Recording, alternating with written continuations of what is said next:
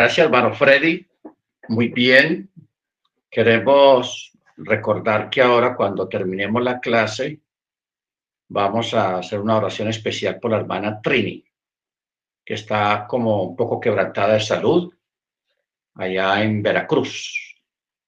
Así que me acuerda en el caso de que se me olvide la hermana Trini para que oremos por ella. Amén. Muy bien. Estamos en Berrachit, o sea, Génesis capítulo 49, el capítulo de las bendiciones proféticas a los hijos de Jacob. Estas bendiciones han tenido consecuencias en todo el mundo, a un nivel cultural, a un nivel económico, a un nivel social y a un nivel religioso. ¿Ok? Bendito sea el nombre del Eterno. Ah, porque todos nosotros sabemos del aporte que el judaísmo ha traído al mundo y no necesariamente si un judío es bendecido, eh, obligatoriamente tenga que ser justo o tenga que ser bueno. Porque a veces uno piensa, porque la, en la religión popular, o sea, en el cristianismo y en el catolicismo, a uno le dijeron o nos enseñaron de que toda persona que o sea judía o sea religiosa, por obligación tiene que ser buena esa persona. ¿Ok? Eso es una, una directriz social que hay a nivel religioso. Pero eso no es así. Si nosotros miramos, por ejemplo, los chalías, los discípulos, que fueron doce, que Jesús escogió, los más cercanos a él, todos no fueron buenos. Judas lo vendió una, traición severa. Pedro lo negó. Y los otros, cuando Jesús estuvo bien emproblemado, que fueron a arrestarlo, todos salieron corriendo. Lo dejaron solo. ¿Ok? Entonces, e, ese es el panorama que hay. Si, los más cercanos a él, que lo vieron, que lo conocieron, que fueron testigos, no solamente oculares, sino en audio, que ellos lo escucharon personalmente, sus enseñanzas, si ellos llegaron a caer en una circunstancia de estas, cuanto más nosotros que hemos creído sin haberle visto. ¿Ok? Ahora, no que eso sea una excusa para nosotros hacer cosas malas, para portarnos mal de ninguna manera. Pero esto nos lleva a, entender de que la Torá fue traída por por el Eterno usando seres humanos complejos, mortales y no perfectos. ¿Ok? Porque a veces nos gusta exigir perfección en los demás, no siendo nosotros perfectos tampoco. ¿Ok? Pero no usemos esto como una justificación para hacerlo mal, de ninguna manera. Ahora, cuando hablamos, por ejemplo, hoy en día Ustedes saben que hay unas grandes familias que gobiernan el mundo. O sea, el que gobierna aquí en Colombia no es Duque, en México no es AMLO o López Obrador, Obrador. En Estados Unidos, Biden. No, detrás de toda esa gente hay un poder más grande porque los que realmente gobiernan el mundo a, a nivel literal son los bancos, los banqueros representados en este tiempo por unas dos, tres familias, que son los Berg, los Rothschild, los, hermano Michael, ¿cómo es la otra? Los Berg, los Rothschild. Sí, hay unos cuantos. Eh, Chase, Rockefeller, Carnegie, todas esas familias. Ok, son grandes familias. El, el fundador de Facebook el muchacho joven, Zuckerberg, él es judío también. O sea, todas estas familias son judías.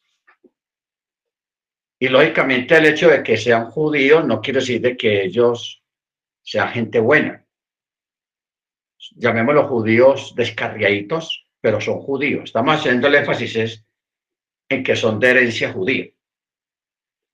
Ahora, ¿por qué esto de esta manera? ¿Y por qué los grandes pensadores, los grandes inventores son judíos? Porque aquí en este capítulo que estamos leyendo es donde está profetizado lo que ellos iban a hacer, lo que iba a ser el judaísmo a través de la historia, en especial al final de los tiempos. ¿Ok? Bendito sea su nombre. O sea, las grandes marcas, los blue los que inventaron los, los blue eh, Calvin Klein, eh, bueno, esta de los perfumes, de las cremas, todo eso, son judíos. Pero si usted los mira, no son gente perfecta, gente mala que tiene sus, sus mañas y sus cosas. Pero ellos son lo que son por lo que estamos estudiando acá. Porque el Eterno les prometió lo que sus descendientes iban a hacer en las postrimerías de los tiempos. Bendito sea el nombre del Eterno. ¿Ok? Muy bien, estamos, acabamos de terminar anoche la bendición a Yehudá. Hablamos de Chiloh, Siloh, hasta que venga Chiloh. Y vemos que a Yehudá se le dedican cinco versos, cinco versículos en las palabras de bendición que venían sobre él. Bendito sea el nombre del Eterno. Luego pasamos al verso 13, donde habla de Zebulún. Dice, Zebulún en costa de mares habitará y él estará en puerto de navíos y su extremo será junto a Sidón a Sidón. Aquí habla, hermanos, de los comerciantes. ¿Ok? Los comerciantes. Porque el texto habla, estará en puerto de navíos y su extremo será junto a Sidón. O sea, Zebulún salía a comerciar e Isahar se dedicaba al estudio de la Torá en las tiendas. Por eso si uno se dedicara en este tiempo a buscar genealógicamente las tribus en este tiempo, uno se va a dar cuenta que todos esos comerciantes, grandes empresarios que hay en todo el mundo, judíos, muchos de ellos vienen de esta tribu, porque esta es la tribu que se se distinguió por ser los grandes mercaderes, los grandes comerciantes. Por eso, como dijimos la vez pasada, cuando España expulsó a los judíos de su territorio en el año 1492, 93, los reyes católicos le dijeron a los judíos, o se convierten al catolicismo o se van. Entonces la mayoría optó por salir de España. Unos salieron legalmente, otros salieron ilegalmente y se regaron por toda Europa y otros se lanzaron a las aventuras buscando las Indias occidentales. Ahí fue donde se realizó el viaje de Cristóbal Colón ah, para venir aquí a América. ¿Ok? Porque Cristóbal Colón era judío. Y los que salieron con Cristóbal Colón ah, los mitificaron y dijeron que eran aventureros, maleantes y todo eso. No, todos eran judíos, ilustres. Porque los que, los que mandaban o los que estaban dirigiendo la banca el comercio, la medicina y la contaduría en España en esa época eran todos eran judíos, los mejores médicos eran judíos. Los grandes comerciantes, los que manejaban el comercio en España, la mayoría eran judíos.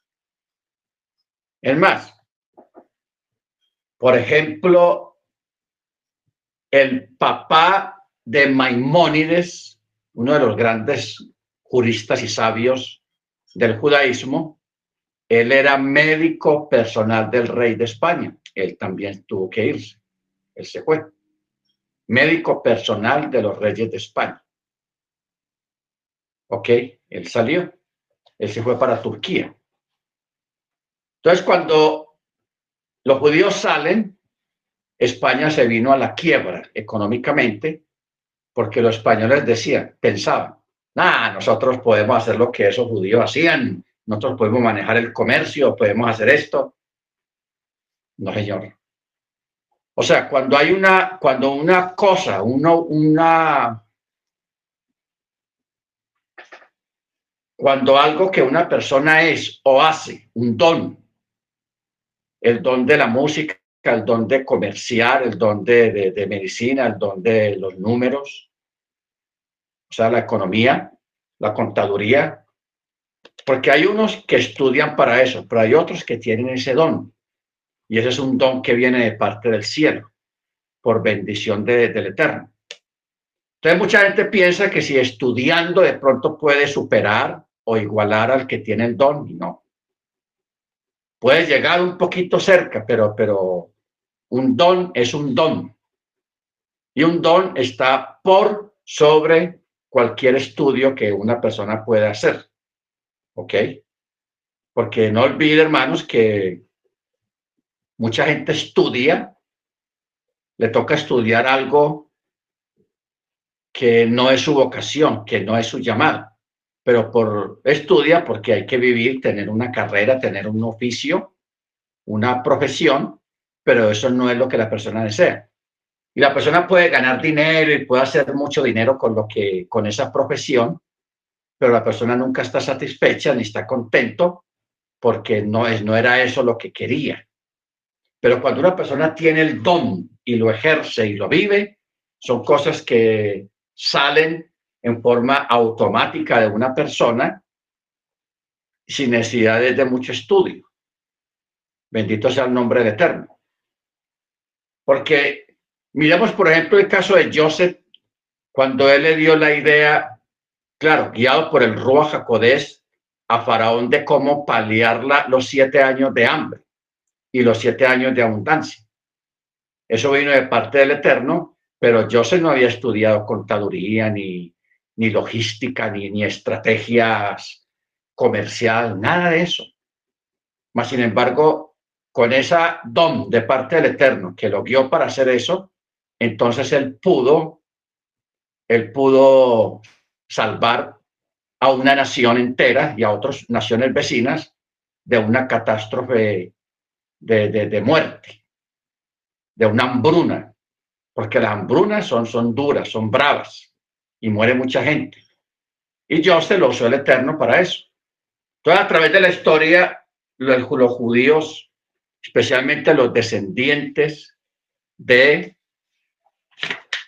Sebulón, Sebulún, son los que se han encargado históricamente de los asuntos de comercio, de negocios, etcétera, etcétera. Por eso, mire una profecía tan grande que se ha cumplido a cabalidad, como está escrita de una forma tan sencilla.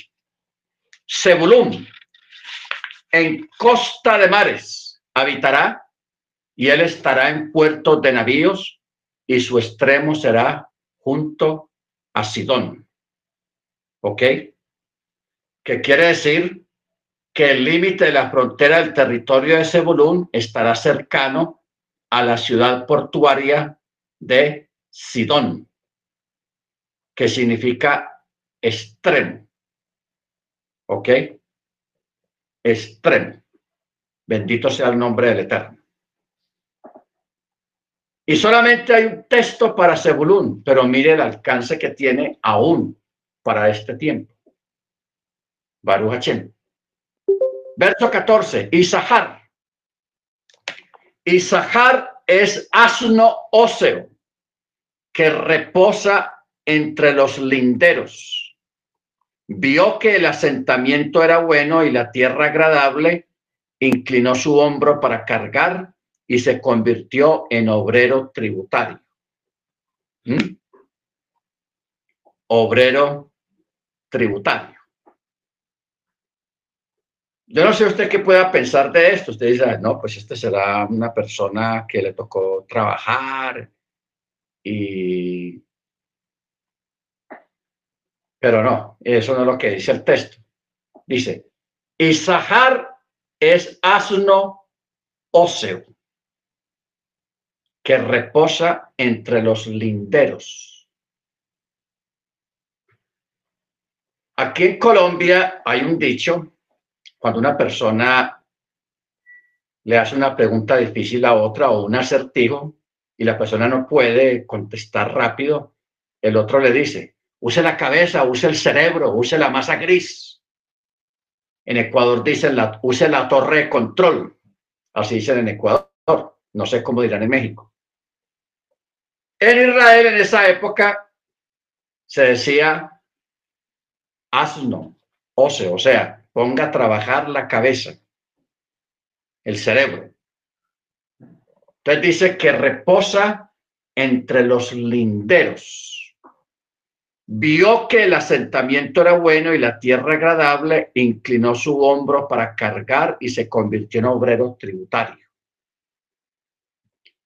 Cuando dice inclinó su hombro, está hablando de inclinar el hombro o la cerviz hacia el yugo de la Torá. O sea, de Isahar está diciendo que se dedicó al estudio de la Torá, en especial en la halajá, o, o sea, la interpretación del mandamiento, y la enseñaba al pueblo y enseñó al pueblo especialmente en el asunto del tributo al Eterno. Estamos hablando de la parte de los diezmos, de las ofrendas, de dar a los pobres, de tener misericordia con los eh, menesterosos. En fin, se dedicó a toda esta parte, pero primero él inclinó su hombro, o sea, se sometió al yugo de la Torah para poder enseñarles a otros. ¿Ok? Pero también él estudió las directivas legales de la Torá y las reglas para determinar los años embolismales. Los años embolismales. ¿Qué es lo que quiere decir la palabra embolismal? La palabra embolismal está hablando es sobre la distribución de los, las semanas, los meses y los años, porque a veces en el calendario hebreo habría que añadir uno o dos días al mes, porque el calendario hebreo está sometido a los ciclos lunares y a los ciclos solares. ¿Ok? Ellos se especializaron en eso. De ahí nació, antiguamente en los almanaques salía al margen de cada mes decía qué días de ese mes se podía podar la hierba, sembrar plantas, recoger cosechas, eh, cortar el cabello. ¿En, qué día especialmente de ese mes era bueno hacer eso? ¿Ok? Eso viene de allá. Y el que se encargó de eso fue Isahar. Se especializó en esa parte, como también se especializó en la lectura de la Torá en los cielos. Usted sabe que allá en los cielos, en las estrellas, ah, está escrita la Torá y hay muchas cosas ahí escritas. ¿Ok? Eso está en el Salmo 19. Salmo 19, en unas palabras tan escuetas, tan sencillas, habla de cosas tan profundas. Salmo 19. Por eso dice, los cielos cuentan la gloria de Elohim y el firmamento muestra la obra de sus manos. Entonces dice el verso 2, día tras día da su mensaje, noche tras noche da a conocer sabiduría. No es a través de algún lenguaje ni ningún idioma, y es la verdad, en que la voz de, del firmamento no sea oída Su trazo llega a toda la tierra y sus palabras hasta los confines del orbe, y en ellos puso tabernáculo para el sol. ¿Ok? O sea, si uno se dedica a la astronomía y uno pone una, un telescopio en la misma posición todas las noches, uno va a ver que cada noche va cambiando la posición de las estrellas, lentamente, pero van cambiando. Hay gente desde la antigüedad que aprendió a leer porque eso es un idioma. Por eso dice, no hay idioma ni lenguaje. Es un, lenguaje mudo. Por eso es que Yeshua, él mismo dijo que, que para la venida de él iban a haber señales en los cielos. De ahí, con el tiempo, en Babilonia fue que se desarrolló el famoso horóscopo, porque cada mes está regido por una, por una, por un nombre, sea un animal o, un objeto o algo.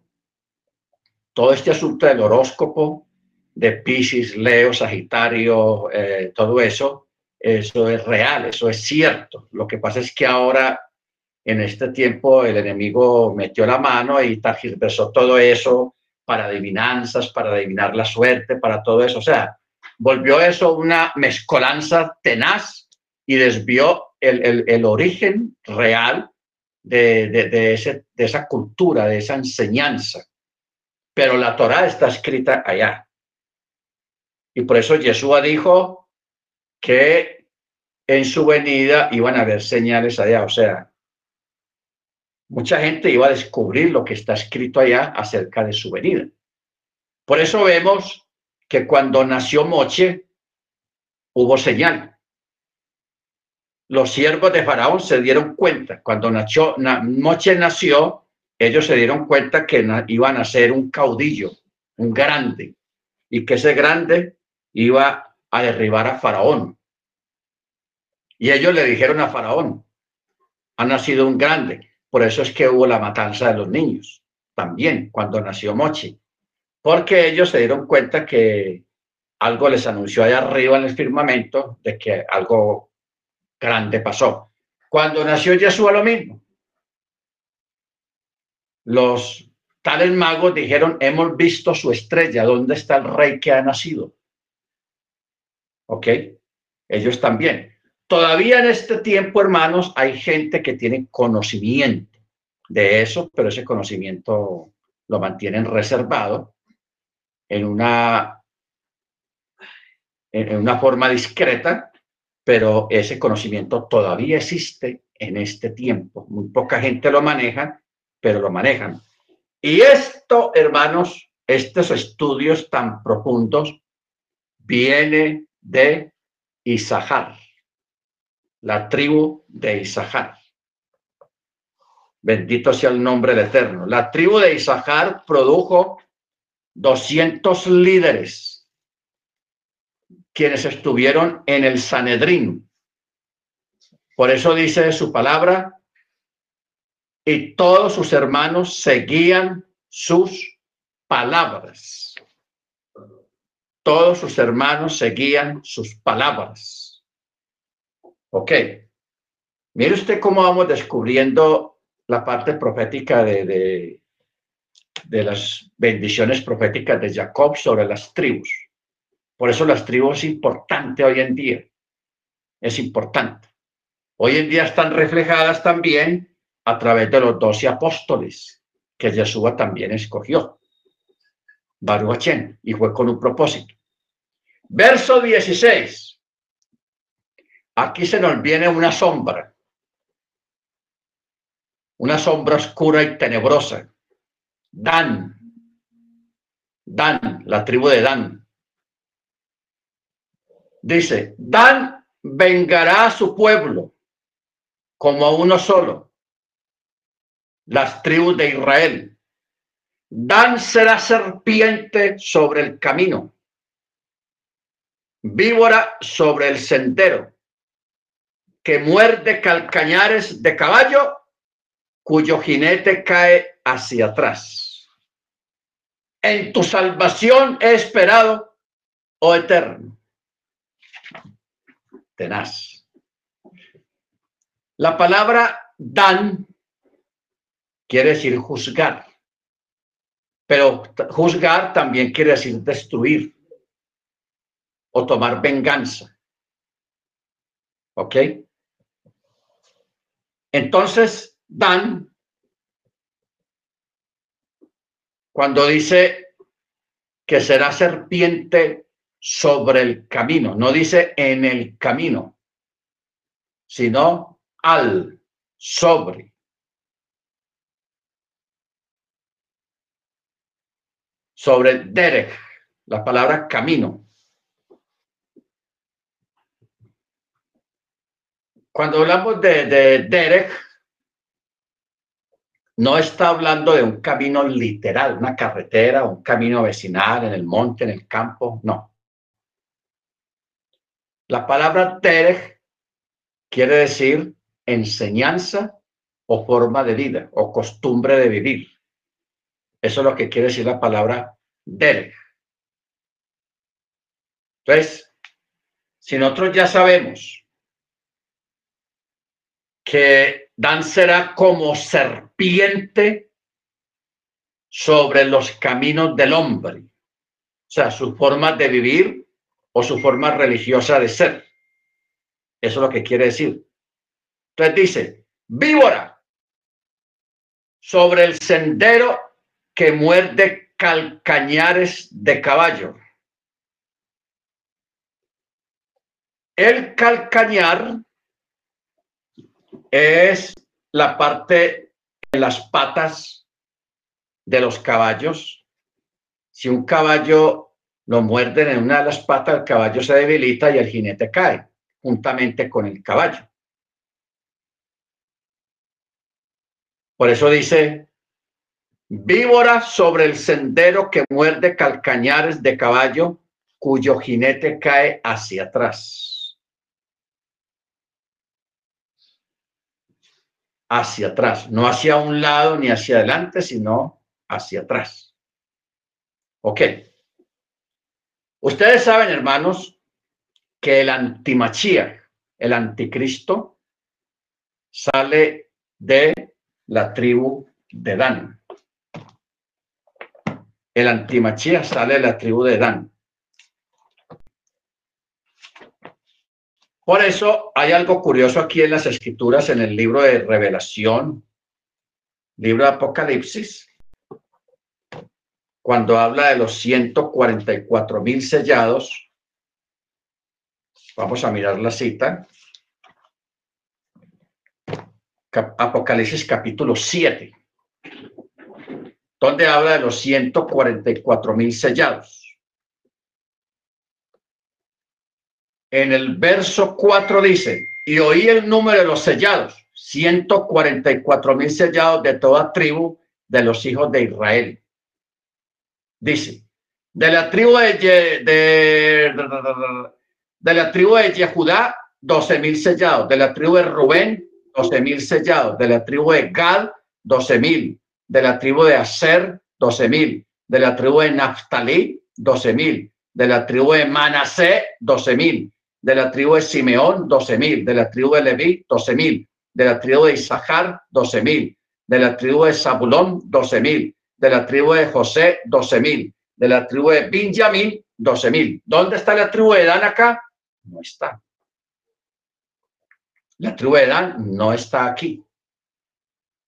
Fue reemplazada por Manasé. Manasé fue uno de los hijos de Joseph que tuvo en Egipto. Efraín y Manasés. ¿Ok? Y usted sabe que Jacob cruzó las manos y bendijo al menor, a Manasés. ¿Ok? O sea que Manasés quedó incrustado entre las tribus de Israel. Por eso aquí Johanán lo menciona a bueno, están haciendo una pregunta. ¿Dónde está entonces la tribu de Efraín? Hmm. Eso es una, pregunta excelente.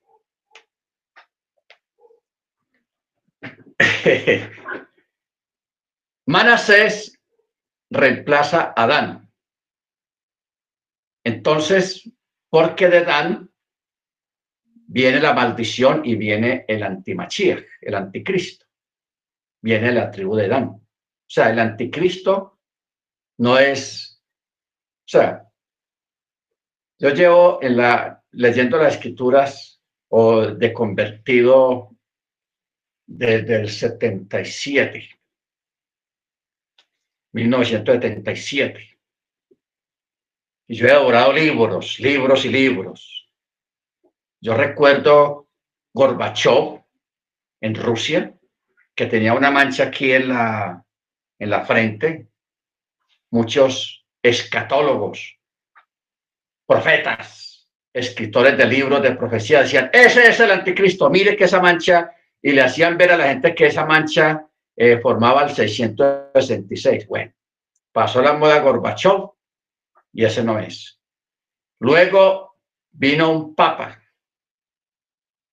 de los, el papa de los católicos. ¿Qué ese es?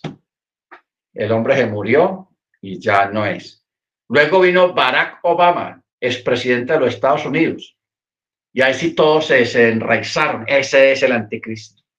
Es el papa negro y yo no sé qué. Y en fin, y, y, y, todo, todos escribieron libros y libros de profecía diciendo que, que, Barack Obama era el anticristo porque era musulmán, que como así que los, los, los gringos eh, nombrando, un, votando por un presidente musulmán y todo eso, es un escándalo tenaz y que es el anticristo. Pasó el hombre, no es el anticristo. ¿Ok? Pero nosotros debemos de ser conscientes, hermanos, y atenernos a la escritura. El anticristo tiene que ser un israelita de la tribu de Dan, porque así lo va a entender la escritura. Por eso Dan no está aquí en esta porción de Apocalipsis. Esta fue reemplazado por Manasé. Todo un hermano pregunta, ¿y Efraín qué pasó? ¿Dónde está Efraín? Efraín representa a los gentiles. Representa a los gentiles. ¿En qué sentido representa a los gentiles?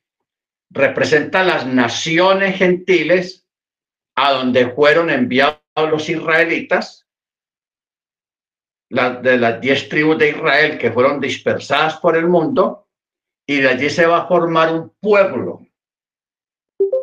Un pueblo. No sé si caímos en cuenta, pero ayer leímos algo de eso. Algo de eso. Mire, está en ahí mismo en, en, capítulo 48, verso 20. Dice, y los bendijo en ese día, diciendo, por ti Israel bendecirá diciendo que Elohim te haga como a Efraín y como a Manasé. Y puso a Efraín delante de Manasé. Israel dijo a Joseph, he aquí que yo muero, pero Elohim estará con ustedes y les hará retornar a la tierra de sus padres entonces aquí vemos que Efraín, que era el menor, fue puesto delante de Manaché. Ahora, Efraín representa lo que está en el libro de Ezequiel, capítulo 37, que a la casa de Israel está identificada con los dos, Efraín, eh, Efraín, la, o Israel, la casa de Israel. Y Manaché viene a ser el reemplazo de Dan en el sentido de que formó parte de las doce tribus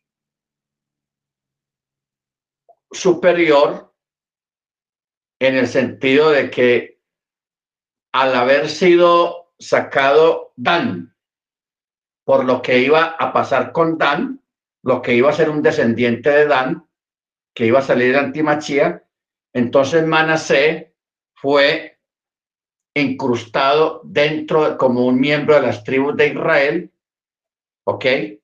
Para que luego Efraín,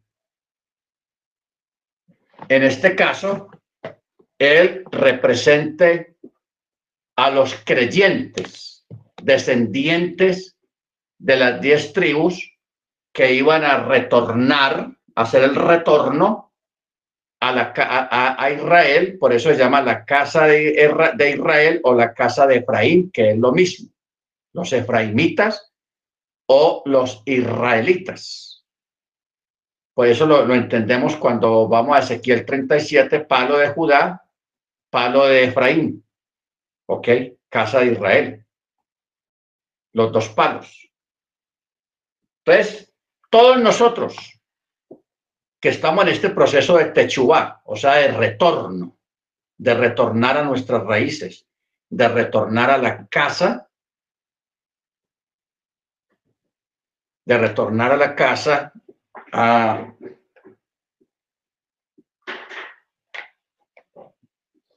ver qué dice el hermano.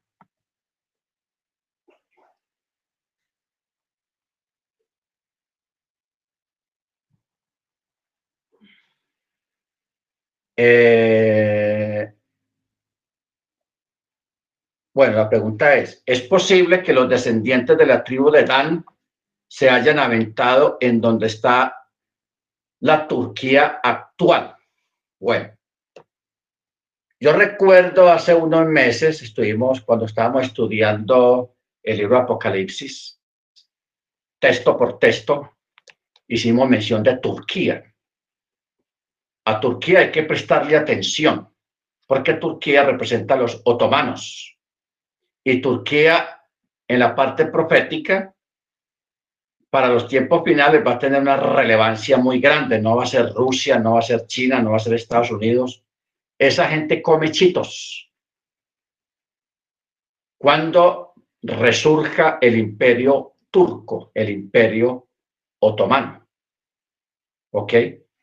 Y puede ser que gran parte de la gente de Turquía sean descendientes o los de la tribu de Dan se hayan represado allá en Turquía y hayan formado parte a través de muchos años del imperio turco. Pero estamos hablando del, Turquía moderno, no del Turquía antiguo, sino del Turquía moderno.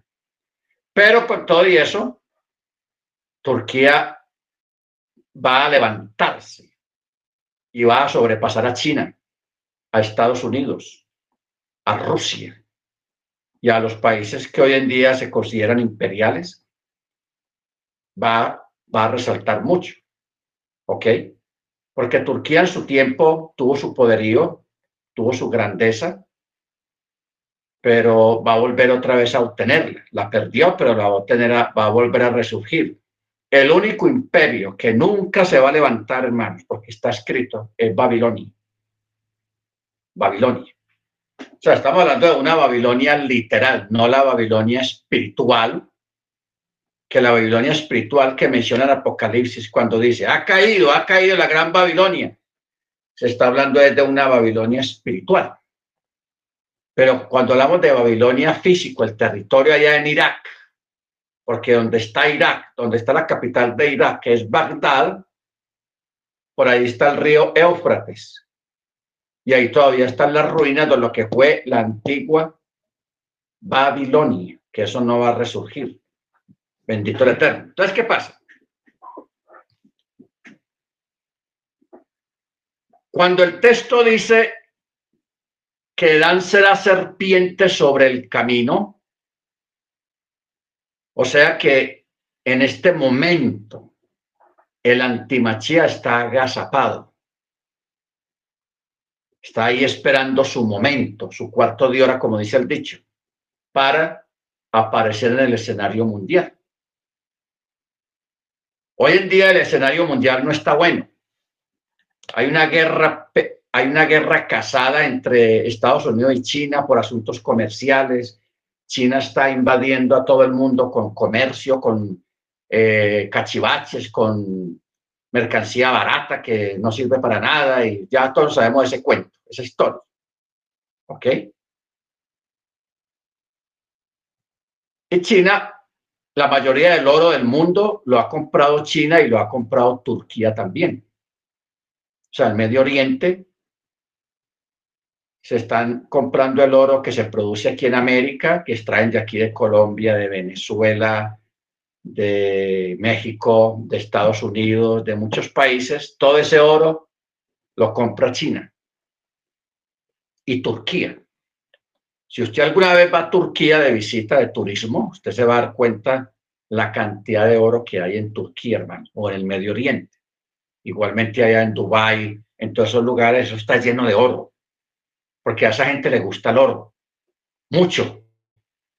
Ellos cambian petróleo por oro, no, no petróleo por, por plata o por mercancía, sí compran mucha mercancía, pero lo que ellos quieren es el oro porque nosotros sabemos que el oro, los billetes, esos pesos mexicanos, esos pesos colombianos o ese dólar allá en Estados Unidos o el dólar canadiense, eso va a perder su valor.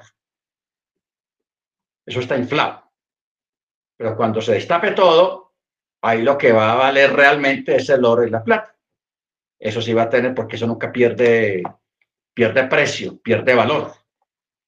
¿Ok? Entonces, la serpiente, que es una figura hacia Adán, porque dice será como serpiente, no que sea una serpiente, sino que tendrá la actitud de una serpiente que se agazapa en el camino esperando su hora de, de morder, de pegar su, su, su ponzoña pero mire que la ponzoña no está sobre el jinete, sino sobre el caballo que carga el jinete. O con eso. ¿Qué quiere decir eso? En este tiempo, hermanos, hay economías y hay gobiernos que se sostienen en determinados elementos. Por ejemplo, la economía del Medio Oriente se sostiene del petróleo. ¿Ok? La economía de Estados Unidos en la especulación, mucha especulación, Wall Street y todas esas cosas especulando dinero, etcétera, etcétera. Hay muchos países que sostienen del petróleo, de la plata, por ejemplo, Chile se sostiene de la plata, Argentina se sostiene del, del una cosecha, no me acuerdo cómo se llama esa cosecha, que ellos exportan por toneladas. Creo que es el trigo. Entonces, hoy en día muchas economías tienen su, su sostén que representa las patas del caballo. ¿Ok? Las patas del caballo. Cuando este personaje tumbe o afecte esas economías que sostienen tantos países, esos países se van a ir al piso, o sea, la economía mundial se va a ir al piso. ¿Ok?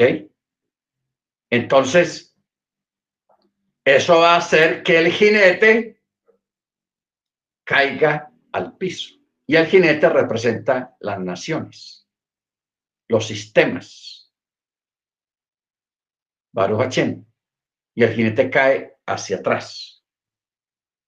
Bendito sea su nombre. Ahora, esta semana yo hablaba con el hermano Michael y yo le preguntaba también a la hermana Erika, a la esposa del hermano Michael. Le preguntaba acerca del apagón Ustedes saben que el mundo entero en las redes sociales está hablando del gran apagón, que va a haber un apagón.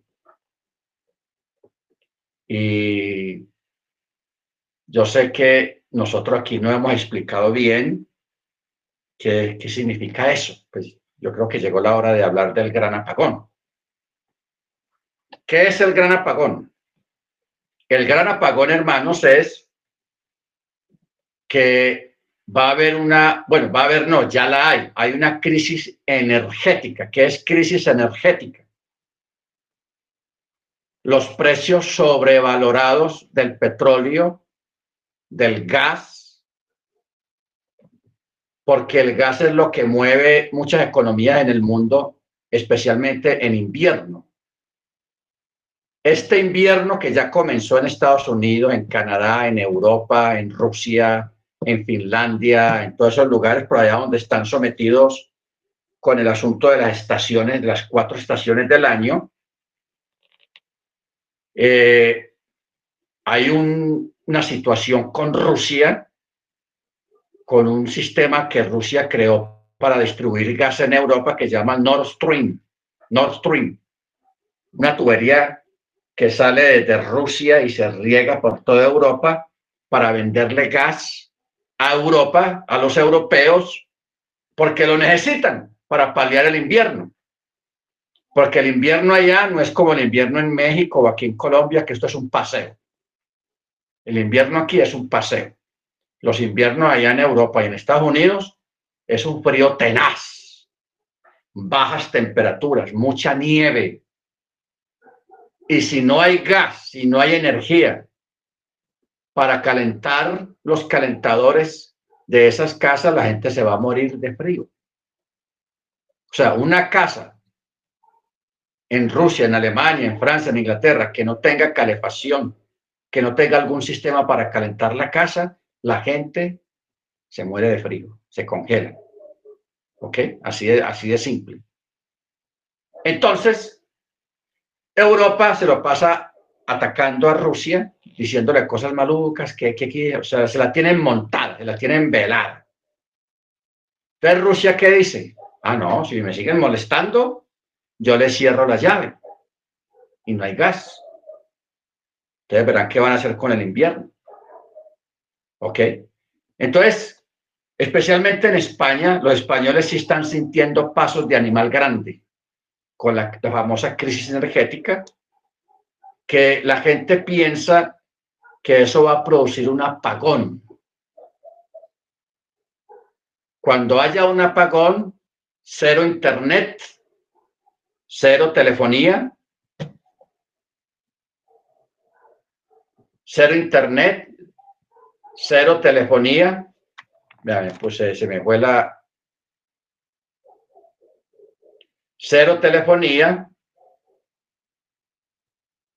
Entonces, eso va a provocar, hermanos, ¿te imagina su ciudad sin internet, sin luz? No hay transporte, no hay aviones, no hay teléfono, no hay celular, no hay internet. No hay gasolina, porque aunque la gasolina esté enterrada en esos tanques allá en las gasolineras, no, hay, no va a haber forma de sacarla porque todo eso se maneja con, con electricidad y con internet, los semáforos, en fin, un caos total. Con que haya un apagón uno o dos días, hermanos, esto se pone patas arriba. Se pone patas arriba porque no hay comunicación, no hay internet, los celulares calladitos, apagados completamente por causa de, esta cuestión. Entonces se está previendo para el otro año, puede ser en invierno, que haya una crisis bien tenaz y que Rusia cierre la llave y eso va a causar una crisis tenaz, hermanos, porque se va a pagar todo. Entonces, hay muchos comentarios y versiones acerca de este gran apagón que puede ser posible que sea aprovechado por este descendiente de Dan. O sea, este texto, hermanos, si nosotros lo miramos bien, es un texto muy diciente. Verso 17 del capítulo 49. Dan será serpiente junto al camino. No, sobre el camino. Víbora sobre el sendero que muerde calcañares de caballo cuyo jinete cae hacia atrás. Es bueno que nosotros le prestemos atención, hermanos, a, esta, a esta profecía que podemos estar a las puertas de un cumplimiento acerca de esto. No lo interpretemos como usted se imagina que lo va a interpretar ahí como lo ve. No está hablando de un caballo de verdad, no está hablando de una serpiente de verdad, sino que está hablando de actitudes, de actos, de cosas que van a pasar, que van a suceder. ¿Ok? Baruch Entonces, por eso la recomendación, mire que mucha gente está recomendando, hasta curas párrocos, obispos católicos están recomendando. O sea, hay mucha gente importante, intelectuales, que están viendo, están sintiendo pasos de animal grande, como dice el dicho. Pasos de animal grande, lo que la escritura llama los pasos del Mesías. En el sentido de que para prevenirnos debemos de guardar comida. Guardar comida. ¿Ok? Guardar comida no perecedera por si de pronto se presenta alguna cosa en este invierno que viene, no nos vaya a coger desprevenidos, sino prevenidos. ¿Ok? Bendito sea el nombre del Eterno. Esa es una recomendación que hay a través de esta paracha guardar comida.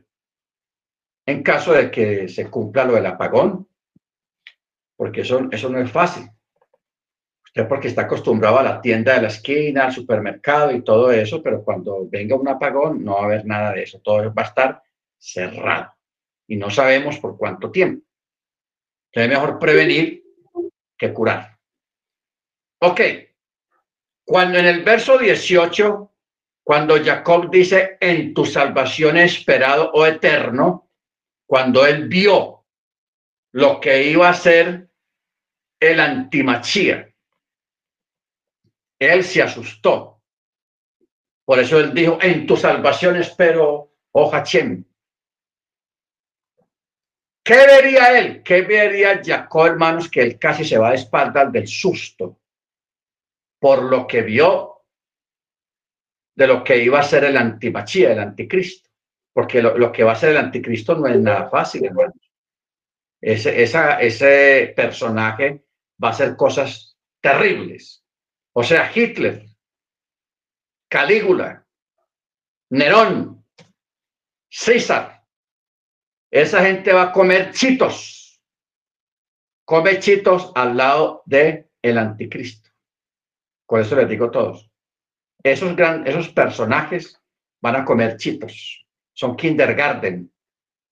Por eso es que lo que vio Jacob en el futuro, de lo que iba a ser el antimachía, él se asustó, él se preocupó y él solamente atinó a decir, en tu salvación espero Yahweh. Qué cosa tan tenaz. Baruch Bueno, verso 19. De Gal, aquí viene Gal una tropa se alistará de él. Ojo, una tropa se alistará de él y él marchará indemne sobre sus huellas. Interesante. O sea, esta frase alude a que después de ir a la guerra de conquista, todas sus tropas regresarán sobre sus huellas. La palabra acá, que quiere decir talón, dice que las tropas de Gad retornarán victoriosas por el mismo camino que partieron, no retrocederán sobre sus pasos en actitud de derrota, sino que siempre adelante como leones que no retroceden ante el peligro. ¿Ok? Eso es Gad. O sea, aquí está hablando de, la parte más bien militar, las guerras, las guerras. Bendito sea su nombre. Verso 20, Hacher. Oleoso será su alimento y él proveerá manjares reales. ¿Ah? ¿Cómo la ve? Oleoso será su alimento y él proveerá manjares reales. O sea, hacher sustancioso será su pan, al igual que dice los manjares, o sea que Hacher va a ser la tribu que se va a dedicar a la agricultura para alimentar a todas las once otras tribus de la casa de Israel, o sea, en todo el pueblo hebreo. Por eso dice, oleoso será su alimento. Y cuando uno mira el texto, menciona pan, la gem. Dice la mu, o sea, está hablando del pan. ¿Ok? Oleoso será su pan, o sea, lo que deriva del pan. Y él proveerá manjares reales o sea, lo que hoy en día en palabras modernas se le dice el granero del mundo. Si usted alguna vez come la naranja que se produce allá en Israel, es una naranja excelente, muy dulce, muy buena, como las naranjas antiguas. Porque hoy en día las naranjas que son modificadas genéticamente en los laboratorios casi no saben a nada. No tienen sabor dulce, no tienen saben muy diferente. ¿Por qué? Porque son modificadas a través de genética, no son naturales. No son naturales. Eso se lo debemos a Monsanto. Ojo con Monsanto. Bueno, verso 21. Naftalí es sierva lanzada a la carrera que expresa dichos de hermosura esta metáfora de sierva lanzada alude al valle de Guinosar, donde los frutos maduran rápidamente semejantes a una sierva que es rápida para correr. Esta frase significa una sierva lanzada para correr, que expresa dicho de hermosura. Esta frase debe ser entendida tal como la traducen los Targumín, que dice su heredad producirá frutos por los cuales agradecerán y bendecirán a Elohim. O sea, lo que es Asher y Naphtali se dedicaron más que todo a la agricultura, a producir frutos, a producir pan, a producir cosas agradables para el paladar. Bendito sea el nombre. Verso 22.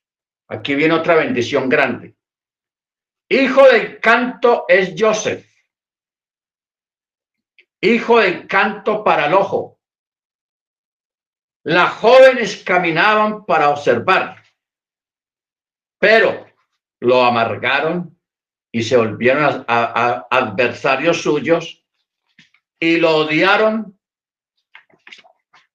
los dueños de saetas, pero su arco se asentó con firmeza y sus brazos fueron adornados con oro de manos del poderoso de Jacob. Y de allí se hizo pastor de la roca de Israel. Muy bien, mire que aquí le dedican a, a Joseph cuatro versículos, parecido a lo de Yehudá.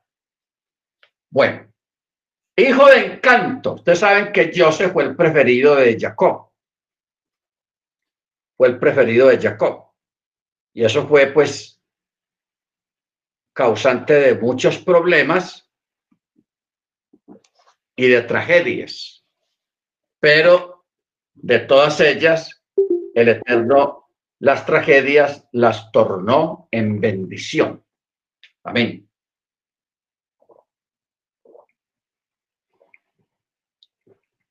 Las tornó en bendición. Ahora, Cuando dice la segunda parte, hijo de encanto para el ojo. Sucede y pasa, hermanos, que Israel o Joseph, perdón, era un muchacho bien parecido, muy bien plantado, de buena apariencia, de buena estatura. Entonces se dice en los anales a egipcios, en las historias egipcias, que José era tan bien parecido, tan bonito, que cuando él salía en su carro, en su carruaje real, las mujeres salían a los balcones. Por eso dice, las jóvenes caminaban para observar a José. Le tiraban joyas, le tiraban velos, le tiraban velos perfumados, le tiraban joyas, brazaletes, como para que él las mirara a las, a las, mujeres egipcias, porque él llamaba mucho la atención y tenía mucha fama de ser una, un, un hombre apuesto, bien parecido. Por eso dice, encanto para el ojo. Las jóvenes caminaban para observarlo. ¿Ok? Baruch por eso, ¿qué quiere decir esto? Que su encanto estará extendido sobre el ojo que lo observe. O sea, Rachi dijo que el encanto de Joseph estará sobre el ojo de la gente. Quiere decir que su encanto atraerá la mirada de todos los que lo observen. ¿Ok? O sea, Joseph era, era bien perseguido por las, por las mujeres. Por eso dicen la, la, historia que las mujeres, no importa su clase social, ellas salían cuando se dan cuenta que yo se iba a salir a hacer un recorrido o a la calle en su carruaje, las mujeres salían a mirarlo y a tirarle cosas para que las se fijaran ellas. Por eso dice, hijo de encanto de Joseph, hijo de encanto para el ojo, las jóvenes caminaban para observar. Pero como nada es perfecto, mire cómo dice el verso 23, lo amargaron y se volvieron adversarios suyos y lo odiaron los dueños de las saetas. Aquí está aludiendo a los hermanos de Joseph. ¿Ok? Cuando lo odiaron, le enviaron saetas de, o sea, flechas de envidia, de rencor, de odio. Pero ¿qué dice? Pero su arco se asentó con firmeza y sus brazos fueron adornados con oro. Cuando el faraón le puso el anillo real en manos de Joseph, eso es lo que quiere decir, sus brazos fueron adornados con oro. ¿Por voluntad de quién? Por voluntad del Eterno. Por eso dice, de manos del poderoso de Jacob. De allí se hizo pastor de la roca de Israel. Bendito sea el nombre de nuestro Adón Yeshua. Por eso dice en el verso 25, del Elohim de tu Padre que te ayudará y con el omnipotente que te bendecirá, con bendiciones de los cielos arriba, bendiciones del abismo que yace debajo, bendiciones del lanzamiento de matriz. No, bendiciones de lanzamientos y de matriz. Las bendiciones a tu padre se impusieron a las bendiciones a mis progenitores hasta el confín de los collados del mundo. Ellas estarán sobre la cabeza de Joseph y sobre la coronilla del apartado de sus hermanos. Bueno,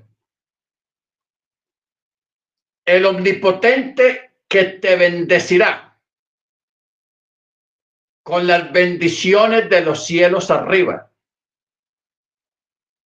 y las bendiciones del abismo que yace debajo. bendiciones de, las, de lanzamientos y de matriz. Ok. Esto, hermanos, esto sí es tenaz. Cuando habla aquí de los lanzamientos, está hablando de la virilidad de los varones descendientes de la tribu de Joseph. ¿Ok? O sea, que no habrá varones estériles. Por eso dice bendiciones de lanzamientos. Y también dice de matriz. O sea, las jóvenes, las mujeres de esta tribu en especial, entre ellas no iban a ver o no van a ver muchachas estériles ni que aborten antes de dar a luz. No la, no la habrá ni la hay todavía. Estamos hablando de la, de la tribu de Joseph. ¿Ok? Nada de mujeres estériles, ni de varones estériles tampoco, que van a ser muy fructíferos en descendencia. Bendito sea el nombre del Eterno. Por eso dice, las bendiciones de tu padre se impusieron a las bendiciones de mis progenitores, hasta el confín de los collados del mundo. Ellas estarán sobre la cabeza de Joseph y sobre la coronilla del apartado de sus hermanos. O sea, sobre la casa de Joseph, la tribu de Joseph, el Eterno prometió unas bendiciones de, de arriba de los cielos y bendiciones de las profundidades de la tierra. O sea, está hablando de fructificarse, de multiplicarse en gran manera sobre la tierra. Amén. Los varones no padecerían, tendrían prácticamente la mejor simiente. Y las mujeres serían las mejores eh, dadoras para dar a luz, porque no habrán ninguna de ellas abortaría. No hablamos de cosas voluntarias, sino que ninguna tendría alguna enfermedad o alguna situación que le provocara un aborto. Serían fuertes para dar a luz. Bendito sea su nombre. Y será tanta la descendencia y la bendición que mire lo que dice, hasta el confín de los collados del mundo. Por eso dice, pues mis bendiciones se hicieron fuertes hasta los límites últimos de los collados del mundo, ya que Él me dio una bendición abierta sin límites, que llegaba hasta los cuatro extremos del mundo, como se declara. Irrumperás, irrumpirás con fuerza hacia el oeste, hacia el este, hacia el norte, hacia el sur. Bendición que no fue dicha ni a Abraham ni a Isaac. Abraham el Eterno solamente le dijo, alza ahora tus ojos y mira hacia el norte, pues toda la tierra que ves te la daré a ti. Pero en esta ocasión solamente le mostró la tierra de Israel. Isaac le dijo algo parecido, a ti y a tu descendencia daré todas estas tierras y confirmaré el juramento que hice a tu, a tu padre Abraham. ¿Ok? Pero a Joseph le dio por heredad, hermanos, proféticamente toda la tierra. Por eso es que hay un salmo que dice, pídeme y daré por herencia a las naciones y como posesión tuya los confines de la tierra. ¿Ok?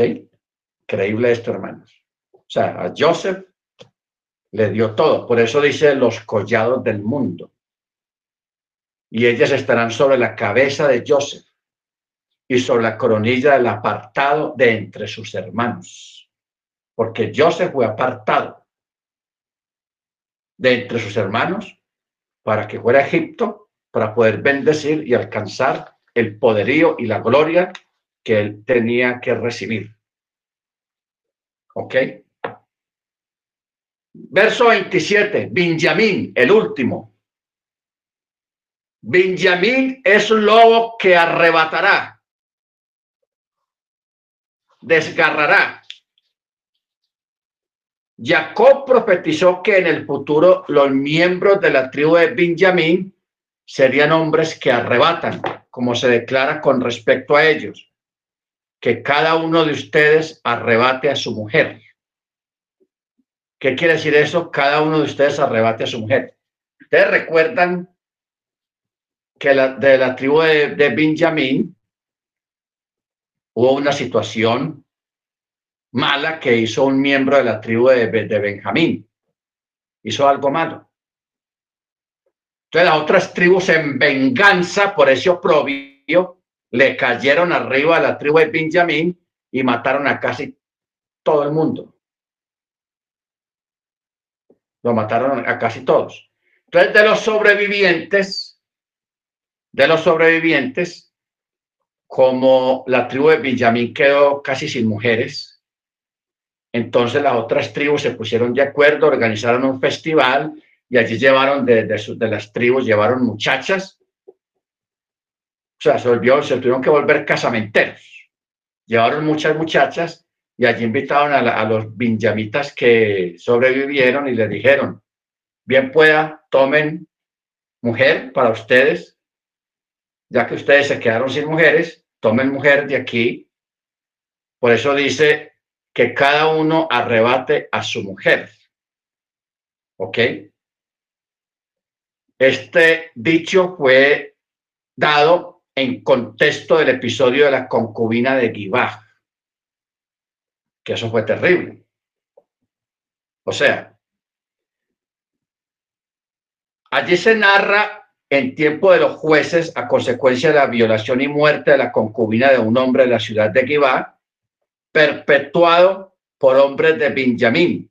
Las demás tribus hicieron la guerra a la tribu de Benjamín y además de casi exterminarlos, las demás tribus juraron que no les darían de sus mujeres por esposa, pero después cuando vino la paz, a fin de no transgredir su juramento, permitieron que los de Benjamín arrebataran mujeres en Chiló, donde se reunió la gente para acudir al tabernáculo, para casarse con ellas. Los hombres de la tribu de Benjamín eran sumamente aguerridos pero miren, hicieron esa embarrada, que eso está en el libro de jueces, y en venganza a las otras tribus atacaron la tribu de Benjamín y casi los exterminó. El Eterno porque los detuvo.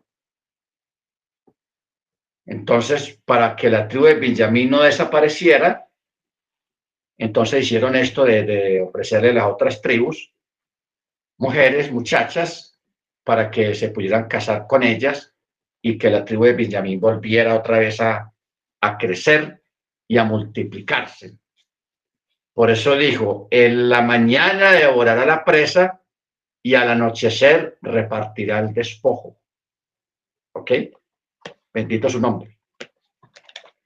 Muy bien, verso 28. Estas son las doce tribus de Israel y esto fue lo que su padre les habló y los bendijo a cada hombre según su bendición, los bendijo y les encomendó y les dijo, yo seré reunido con mi gente, sepúltenme con mis padres en la cueva que está en el campo de Efrón el Gití, en la cueva que está en el campo de Macpelá, frente a Mamre en la tierra de Canaán, la que Abraham compró con el campo de Efrón, el Gití, como propiedad de sepultura. Y allí sepultaron a Abraham y a su mujer Sara, allí sepultaron a Isaac y a su mujer Ribka, y allí yo sepulté a Lea. La adquisición del campo de la cueva que está en él fue de los hijos de Het. Y cuando Jacob terminó de encomendar a sus hijos, recogió sus pies en el lecho, expiró y fue reunido con su gente. Tenaz. Fue reunido con su gente. Bendito sea el nombre del Eterno. Ok, aquí está prácticamente el final de la muerte y la muerte de Jacob. Después de él dar instrucciones acerca de dónde debía ser enterrado, él les dio muchas instrucciones que no quedaron aquí consignadas en este escrito, pero sí están en el libro de Yazar, que fueron esas instrucciones. ¿Qué había en esas instrucciones? Que su ataúd debía ser portado y cargado solamente por los hijos y él los distribuyó. Fulano y fulano aquí, fulano, fulano en este lado. Leví no le tocó cargar y eh, Yehudá tampoco le tocó cargar por órdenes de, de Jacob, dependiendo de lo que él vio proféticamente, lo que iba a ser el futuro de ellos. ¿Ok? Bendito es su nombre. Cuando dice recogió sus pies, quiere decir encogió sus piernas como, como en una posición fetal. Y ahí murió. Ahí partió con sus padres. Ustedes saben que aquí hemos explicado de que los israelitas cuando mueren no mueren igual a lo que muere un extranjero un goy, un gentil. No. O sea, Israel, el pueblo hebreo y nosotros también, ya incluidos en esto, la muerte de un israelita es diferente a la muerte de un gentil, de un no israelita. Así como un israelita es una persona separada de los demás pueblos, de las demás naciones, de las demás religiones, aún en la muerte también son separados. ¿Ok? Cuando un israelita muere es llevado a un lugar específico, especial, donde llegan los israelitas. Ese lugar se les llama el paraíso, se les llama el seno de Abraham, tiene muchos nombres, pero es un lugar especial donde son reunidos con sus ancestros. Porque para el Eterno, no olvidemos una cosa, que el Eterno no es un Elohim de muertos, sino de vivos. Para el Eterno nadie muere, un israelita no muere, simplemente pasa de un lugar a otro, pero no muere. ¿Ok? Bendito sea su nombre. Entonces, por eso es que el texto dice, expiró y fue reunido con su gente. No dice que fue al Seol, o al Hades, o al infierno, o al cielo, no, fue reunido con su gente. ¿Ok? O sea, con respecto a Jacob, no se enunció la expresión muerte, ¿Ok? No, no alude el texto, no dice la palabra, no menciona la palabra muerte. Por eso es que usted ve en los salmos, en los profetas y en la misma Torá que el Eterno cuando él decía, yo soy el Elohim de Abraham, de Isaac y de Jacob. ¿Cómo el Eterno va a jurar? Y va a comenzar una frase mencionando personas que ya murieron. Aparentemente, no. Y Pablo mismo lo ratifica y Jesús también lo dijo, que él no es Dios, no es el ojín de muertos, sino de vivos. Porque para él su gente, su pueblo, los suyos, los que están en Torah, los que andan en esta fe, nadie muere, simplemente pasan de un lugar a otro, porque él no es el ojín de muertos, sino de vivos. Amén. ¿Qué nos da a entender eso? Que esta vida no lo es todo. Y que lo que la gente llama la muerte no es el fin de todo, es el comienzo de otra cosa. Es el comienzo de otra dimensión, de otra cosa muy diferente. Por eso es que a veces hablamos acerca de las dimensiones. Primera dimensión, segunda dimensión, tercera dimensión, que eso se ve reflejado en las películas. No sé si usted ha ido a ver películas en, 3D, tercera dimensión. Son espectacular esas películas. ¿Ok? Pero eso el 3D o, o 2D es simplemente una, una comparación, una introducción a lo que es la verdadera realidad de lo que son los mundos paralelos. Aquí ya nos vamos a meter en mecánica cuántica o física cuántica. La mecánica cuántica y la física cuántica existen. Es más, ya en Europa creo que están desarrollando una computadora cuántica. ¿Ok? Una computadora cuántica. Esos son nombres modernos. A veces se le puede llamar también dimensionales. O sea, segunda dimensión. ¿Te recuerdan una película de los años 80 y los años 70 que se llamaba Dimensión Desconocida? Duraba media hora donde mencionaban fenómenos sobrenaturales. De eso trataba la película, de fenómenos sobrenaturales, de gente que vivía en fenómenos o les pasaban fenómenos sobrenaturales. Eso tiene que ver con la física cuántica y con lo dimensional, o sea, los mundos paralelos, el mundo que hay al frente de nosotros. Bueno, vamos a terminar ya porque nos falta el capítulo 50 Dice, y Joseph se echó sobre el rostro de su padre y lloró sobre él y lo besó. Y Joseph encomendó a sus siervos los médicos que embalsamaran a su padre y los médicos embalsamaron a Israel y se completaron los 40 días de él, pues así se completaban los días para embalsamar. Y los Mirrim lo lloraron 70 días. Habiendo transcurrido los días de su llanto, Joseph habló a la casa de Faraón diciendo, si ahora he hallado gracia en los ojos de ustedes, hablen por favor en los oídos de Faraón, diciendo, mi padre me hizo jurar diciendo, he aquí que yo muero en mi sepulcro, que cabe para mí en la tierra de Canaán, allí me sepultarás.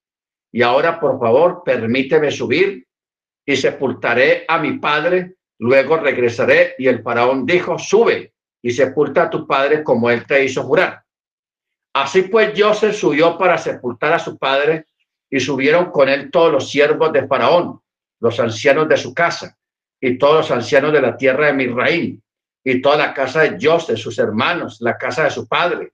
Solo a los pequeños como a los rebaños y a las reses dejaron en la región de Gochen. Con él subieron carros, jinetes, y el campamento era muy imponente.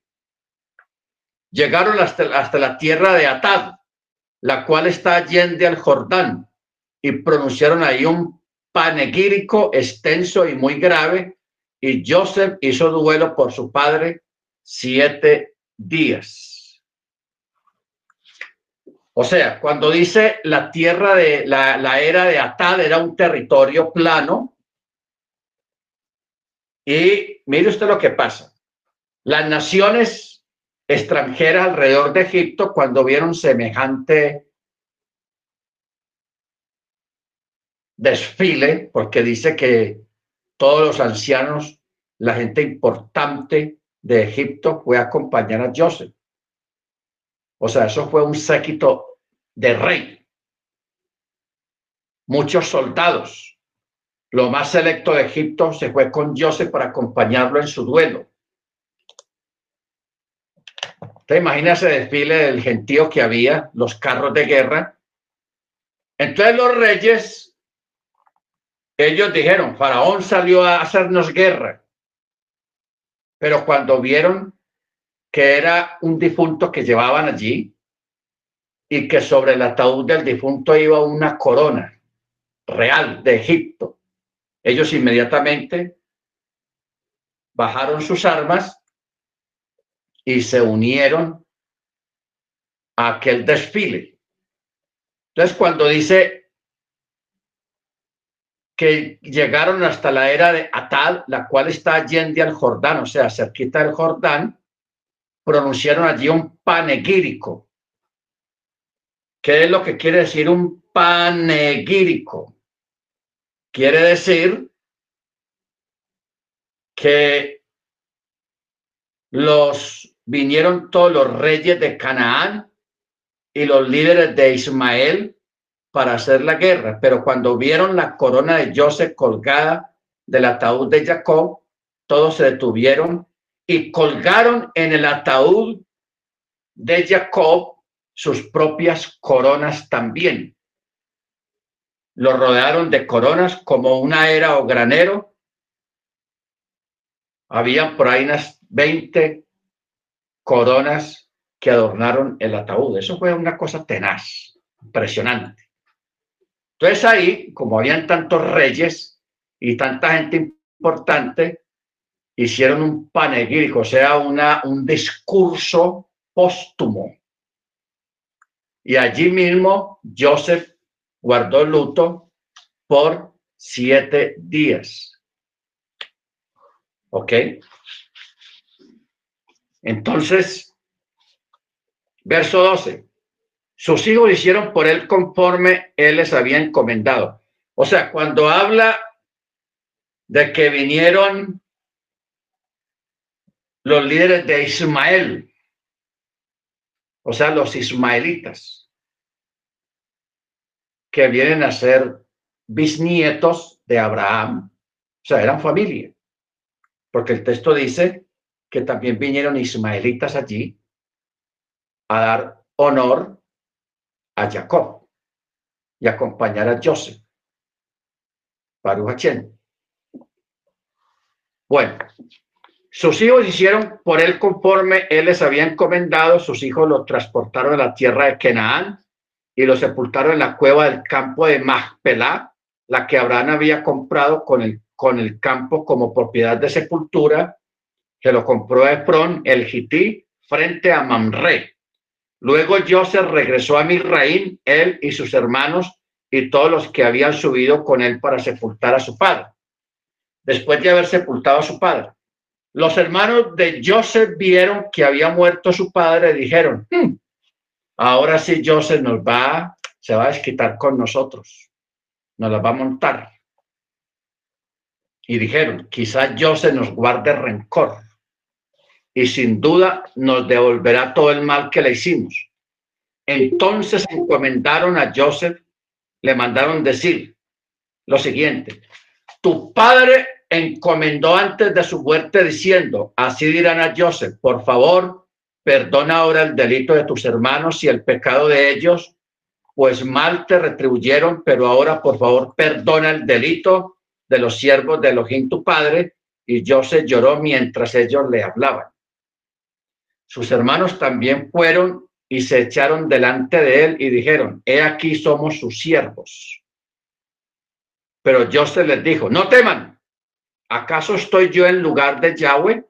Aunque ustedes pensaron de mí mal, Elohim lo pensó para bien, para hacer conforme este día, que sobreviviera un pueblo numeroso, y ahora no teman, yo les sustentaré a ustedes y a su familia, y los consoló y habló al corazón de ellos. ¿Qué fue lo que pasó acá, hermanos? Los hermanos pensaron, no, yo sé ahora que ya nuestro padre murió, se va a desquitar con nosotros, se va a vengar por lo que le hicimos. O sea, ellos todavía se sentían mal por lo que ellos trataron de hacer con él. Entonces ellos dijeron, no, este va a esperar que, que, mi papá se muera y nos va a caer arriba y se va a vengar con, de nosotros. Entonces por eso van y hablan con Joseph, humillados, se ofrecen hasta como siervos de él para que él no les haga nada. Pero ¿qué ocurre? la palabra clave aquí es cuando Joseph les dijo, no teman, ¿acaso estoy yo en lugar de Yahweh? ¿Qué quiere decir esto, hermanos? ¿Cómo una vela puede apagar 10 velas? Porque Las tribus de Israel, hermanos, representan velas o antorchas encendidas porque a través de, las doce tribus de Israel vino la luz al mundo, la luz de la Torá, la luz de la revelación. Entonces una vela, ¿cómo se va a ensañar con las otras velas? Y va, y va a hacer quemarme la luz, quemarme la luz de las antorchas. No se puede. Ellos trataron de apagar la vela de Joseph, de apagarlo a él, pero no pudieron. En medio de esa prueba, la vela de Joseph alumbró más que la de ellos. Hubo más luz de la necesaria. La bendición del Eterno vino sobre Joseph para beneficio de todos. ¿Ok? O sea, ¿qué mensaje nos da a entender esto, hermanos? Que todos nos necesitamos todos nosotros nos necesitamos unos a otros para orar unos por los otros, para interceder los unos por los otros. Aquí nadie sobra, como tampoco nadie se crea indispensable o necesario, tampoco. Todos en Machía somos un cuerpo. Todos en Machía somos un pueblo. Todos en Machía observamos y tenemos la misma esperanza, la misma mirada en el mismo blanco, en el mismo lugar, las mismas palabras. Por eso es que el Shabbat, no importa de qué país ni qué idioma se hable, el Shabbat se hace en español, se hace en inglés, se hace en francés, se celebra en alemán, se celebra en, en, en polaco, se celebra en ruso, se celebra en, hebreo, se celebra en egipcio, se celebra en árabe, se celebra en todos los idiomas, porque hay un pueblo esparcido por todo el mundo que tiene esta misma fe, esta misma esperanza, y eso es lo que nos hace una luz. Por eso Pablo dijo, un Elohim, una fe y un Tevilá, un Señor, una fe, un bautismo. Eso es lo que nos une a todos, hermanos, la Torá el Shabbat. ¿Ok? O sea, el Shabbat no es propiedad de, de, de, alguien, de un pueblo, de una denominación. Por eso es el error de las denominaciones, que se adueñan, tratan de adueñarse de la verdad.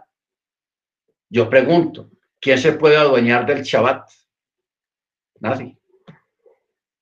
El Shabbat lo que hace es unirnos a todos y convertirnos a todos en un mismo pueblo, basados en una misma Torá y en un mismo Adón, que es nuestro Adón, Yeshua Hamachia.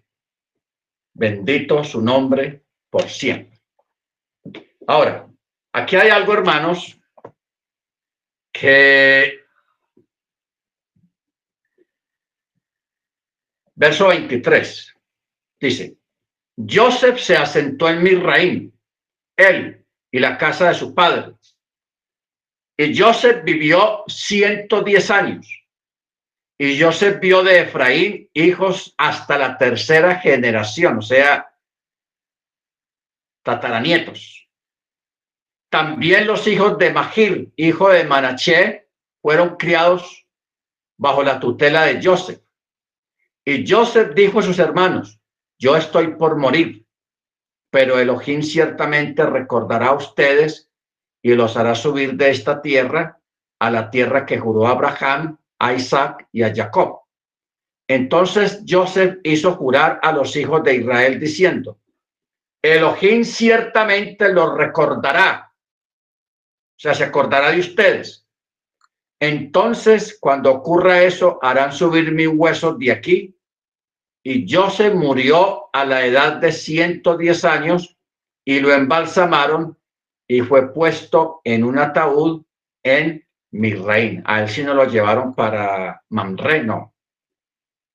En el mismo Egipto lo sepultaron. Pero él les dio instrucciones, cuando vayan a salir de Egipto, no me dejen aquí, no dejen mis huesos aquí, sáquenme de aquí y me lleva. pero no me dejen aquí en Egipto. Bendito su nombre. Entonces,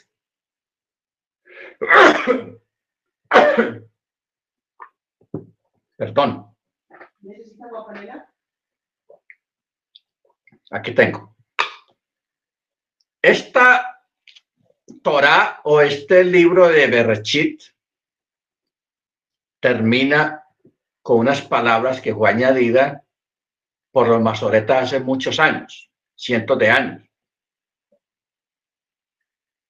que termina diciendo así, Hasak, Hasak, Benit, Hasak. Repito, Hasak, Hasak, Benit, Hasak. ¿Qué quiere decir? Sé fuerte, sé fuerte, seamos fuertes. ¿Ok? Así termina este libro de, Génesis, porque ya la próxima paracha, el próximo Shabbat, ya comienza con Éxodo, o sea, Chemot. Pero cada libro termina, sé fuerte, sé fuerte, y seamos fuertes. Hasak, Hasak, Benit, Hasak, y seamos fuertes. Amén. Muy bien, como dice, en la mayoría de las comunidades se acostumbra recitar en voz alta estas palabras de aliento al término de la lectura comunitaria de cualquiera de los cinco libros de la Torá. Hasak, Hasak, Benit, Hasak. Sea fuerte, sea fuerte, seamos fuertes. Amén. Muy bien. Vamos a parar aquí, a terminar acá, porque aquí terminó ya esta paracha. Eh, realmente este libro de Berechit es un libro espectacular, lleno de, de cosas maravillosas y grandes. Amén. Para que nosotros siempre tengamos en cuenta que el Eterno cumple sus promesas, cumple su palabra y nos guía siempre a toda verdad y a todo conocimiento de Él. Amén. Sin olvidar que Él es uno y uno su nombre. Y que Yeshua es la Torah y la Torah es Yeshua. Amén. Y dentro de tantas cosas que vimos, por ejemplo, en estas bendiciones proféticas a los hijos de Jacob, el estar pendiente de todos estos eventos actuales, de lo que está ocurriendo en el mundo, porque todo esto que está pasando en el mundo, vienen cosas, vienen eventos, vienen situaciones que nos van a llevar, nos van a acercar más a la Sagrada Torah y al Mesías. Amén. Baruachén. Pero que también nos van a, sacar el brillo al ser llamados nosotros a dar cuenta acerca de nuestra fe, de nuestro camino. O sea, no olvidemos lo que decía acerca de Dan, serpiente junto al camino. ¿Ok? Baruch entonces, porque esta serpiente, este, este personaje, él va a salir de aquí, de, la, del pueblo de, de, Hebreo. ¿Ok? No lo esperemos en otra parte. Sale de una de las tribus de Israel. Un descendiente de la tribu de Dan. Bendito sea el nombre del Eterno. Bueno, si hay algún hermano que quiera aportar algo acerca de esta paracha, que usted haya escuchado en alguna otra paracha, o de algún otro maestro, bien pueda, hermanos. Ustedes saben que la Torah no es propiedad de nadie, de nadie. La Torah es del Eterno. ¿Ok? Y como tal, puede ser compartida puede ser enseñada a cualquier persona que la quiera oír y o participar de ella. Amén. Si alguien, hermano Álvaro, hermano Michael, hermano Edgar, hermano Freddy, quiere aportar algo, bien pueda, hermanos, digan. Pastor, ¿se acuerda esos americanos que vivían en la finca de Joseph en Guatapé? Correcto. Eh, ellos eran muy estudiados y eran de descendencia de, Dinamarca. Entonces a mí me dijeron, no sé qué cuánto sea verdad, pero me dijeron que la tribu de Dan son la gente de Dinamarca, porque incluso en inglés le dicen los, los Danish, D-A-N, y de punto S-H. Entonces ellos dicen que son ellos. Entonces puede ser que, si están correctos, que el antimesías sea un blanco. y nosotros ya tenemos un, hermano blanco que es, Esaú. Entonces no nos debe de sonar raro algo así, ¿me entiendes? Y también cuando estabas hablando de los Estados Unidos, eh, las exportaciones, el producto número uno que exporta a los Estados Unidos es lo que estabas hablando, instrumentos financieros, entonces deuda. Eh, básicamente cuando uno lo ve, la forma más básica, la exportación, el producto número uno de los Estados es deuda. Eh, no producen nada hoy en día, no producen trigo, ni grano, ni lo que, lo que producían antes. Eh, es un país que es, sí, es a base de una fundación de papel, instrumentos financieros. Eso es mi aporte, pastor. Está bueno y de verdad Dinamarca, y a, los de la gente de Dinamarca les dicen los daneses. Y está la palabra din, y din quiere decir corte, o el que hace juicio. Está interesante la, el asunto de los daneses. Como también el hermano Edgar, cuando habló de los turcos de Turquía, que Sería muy interesante seguir averiguando al respecto, porque Turquía en los tiempos finales va a pasar, va a tener una relevancia muy grande, los turcos, porque Turquía silenciosamente, calladitamente, está creciendo mucho, los turcos. Se están convirtiendo en una potencia en el Medio Oriente. ¿Aquí más, hermanos? Bien pueda. Mano Freddy. Sí, yo le iba a, hacer un, simple comentario cuando usted habló sobre el apagón. Eh, yo tuve una experiencia acá, no sé si usted eh, se acuerda, hubo un apagón aquí por, eso sería en los 90, por como tres días más o menos. Eh, estuvo bien terrible acá tengo la experiencia de eso y es bien duro. Yo me acuerdo del apagón que hubo allá en, New York. no fue en los 90, sino antes de los 90. No, no. Yo vine en el 90, fue por los 90. Fue ya, yo vine en 1990 acá a este país. Y yo tenía, ya tenía que tener como 5, 4 o 5 años acá y fue alrededor uh, de ahí y de verdad fue bien terrible. Yo, yo estaba en un tráfico en el puente de Williamsburg, eso cruzando de Brooklyn a Manhattan y de verdad fue terrible. Lo bueno fue, diría yo, que a pesar de lo terrible fue en verano, no fue en invierno y no había, no había luz, no había luz, la frecuencia terrible, no podíamos salir a la calle.